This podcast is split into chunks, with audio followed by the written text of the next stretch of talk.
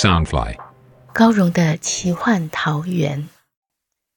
武侠小说是华人独有的乌托邦世界，满足每个人的热血侠义、冒险乐趣与远大梦想。高荣的奇幻桃源是一个以高荣武侠小说连载，加上一点点创作解说的单元。周一到周四每天晚上十点，陪你仗剑江湖，快意恩仇。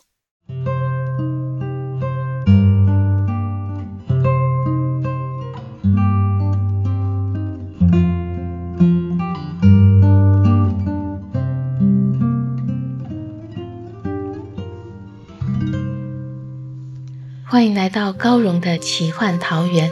大家好，我是高荣。今天要陪你聆听的是《残天阙》第二季六十集。晋人如原原主田文慈以一身优雅的招式打败了出手狠辣的魔界大将任阴阳。正当中州群侠放下心来高声欢呼的时候，想不到田文慈却遭应天狂暗算。风小刀一见到应天狂，就激动了起来。他想打听菊仙哥的下落，也想问一问十二年前的菊香村究竟发生了什么事。就在应天狂偷袭了田文慈，要杀死他的时候，风小刀忍不住飞奔上台，救了田文慈的性命，与应天狂正面对战。应天狂的兽魔功越来越厉害了，也越来越疯狂。风小刀真能对付吗？他真能狠得下心杀了应天狂这个唯一与他父亲还有一丝关联的人吗？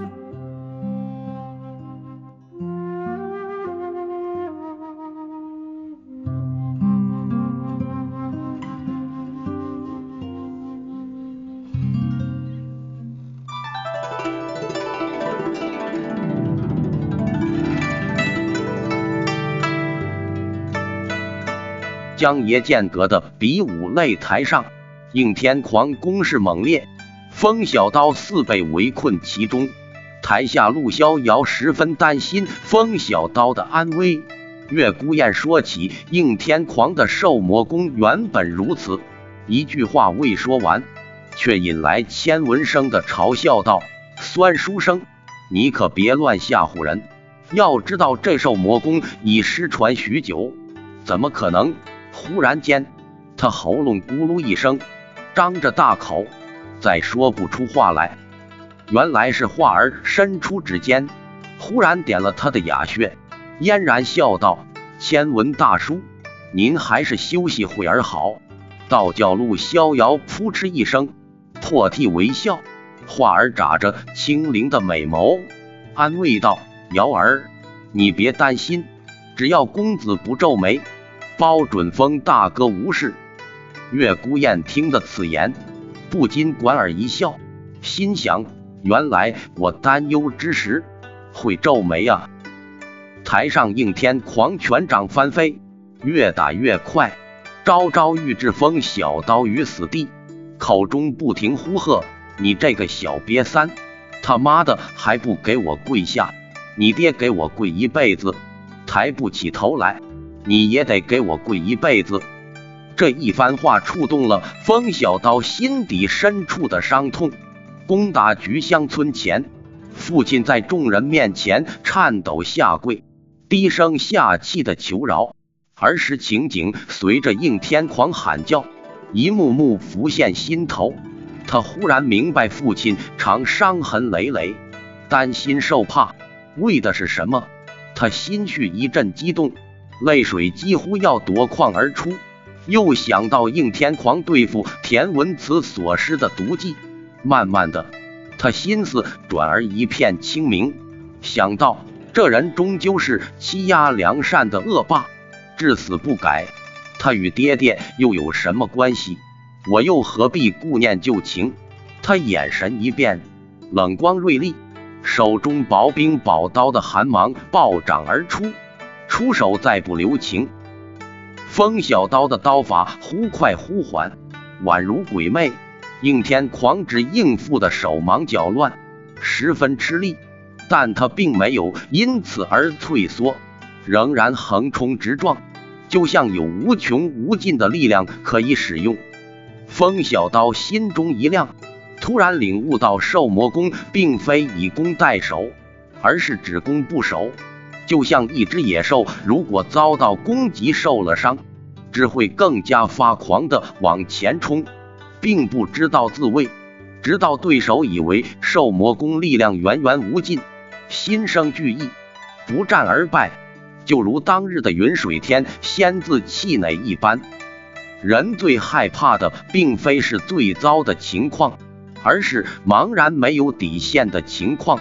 兽魔功凶名远播，乃是因对战之人多是败给了自己的恐惧，从而渲染他是多么强悍，多么无可抗衡。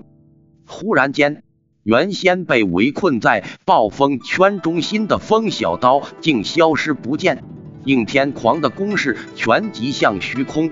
失去目标的野兽，锐气尽泄，心中不由得生了恐惧。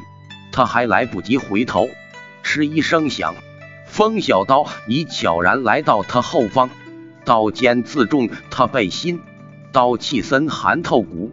应天狂被震得口吐鲜血，向前踉跄数步，几乎要扑倒。他猛一咬牙，奋力运起一招兽羽天骑。身子一个回转，双掌齐发，向后方的风小刀腰腹间重重拍去。风小刀知道他此时已如困兽之斗，倒转刀柄，啪啪用力击去树下，应天狂就摔倒跪地，气喘吁吁。风小刀刀柄再转，刀尖已刺得他眉心处微微渗血，喝道。你我之间从此恩情一绝，再无瓜葛。我只问你一句：菊姑娘现下在何处？应天狂此时魔功渐息，神智渐渐清明。毕竟他曾是一寨之主，并非只是莽夫。心中惊疑：金巧巧究竟给我练的什么功夫？他知道风小刀不会再念旧情，只能先设法脱困。忽听到风小刀有此一问，险些放声狂笑，却终是压抑下来。他脸上泛起一抹诡异的冷笑，残忍而小声的道：“那小贱人，我早已扒光他，丢进河里了。”风小刀闻言，只觉得仿佛被惊雷劈中，脑子一阵轰隆隆的，长刀险些握不住，惊怒交集下。胸膛似要炸开，应天狂趁他心神恍惚瞬间，猛力一滚，快速滚下台去。虽然十分狼狈，却已脱去威胁。风小刀怒极之下，刀光暴涨射出，却仍是慢了一步，只在应天狂背后留下一道长长的刀口子。应天狂也是了得，虽然受到重创。脚下半点也不停，忍着伤势倏然远去。风小刀正要飞身追去，空中却有一道身影夹着磅礴杀气拦住他，枪尖直戳向他心口，极准又极快。陆逍遥虽听不见应天狂说了什么，却看出风小刀神色有异，刀法紊乱，情况似乎不妙。又见来人气势汹汹，不禁担忧起来，低呼道：“是客栈里放话的那个人，无仙教绿山军首。”卓木罕对风小刀大声喝道：“应天狂那恶贼本来是我的，你要抢人也就罢了，居然还放走他，我只好把这笔账算在你头上。”其实他在台下看着风小刀的身手。早已心痒难搔，根本也不在乎逃跑的恶贼，否则他就该追杀应天狂，而非截住风小刀。风小刀却是心神不宁，在卓木罕一轮猛攻击刺下，险些招架不住。月孤雁看台上情况，忍不住微微蹙眉，他这一皱眉，可叫陆逍遥心头七上八下。陆逍遥正想开口询问，何丽丝却忽然悄悄来到桌旁，一脸明朗笑容道：“岳公子，可否单独借一步说话？”岳孤雁便起身随他而去。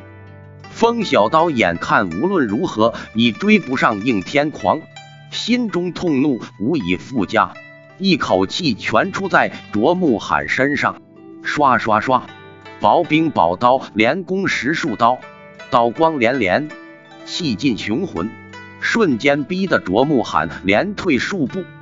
卓木罕被激得血脉奔张，喝彩道：“小子，果然了得！”他长枪已再度攻去，每一招式都夹带狂暴劲风，又狠又准。要是给枪尖刺入，枪柄打中，都是身穿骨断之祸。风小刀长刀则快于流星，如鬼如魅，两人瞬间就交手数十招。台下观众看得慷慨激昂，不断呼喝鼓噪，仿佛就是自己在对打。千文生被点了哑穴，不能说话，也激动的怪叫连连。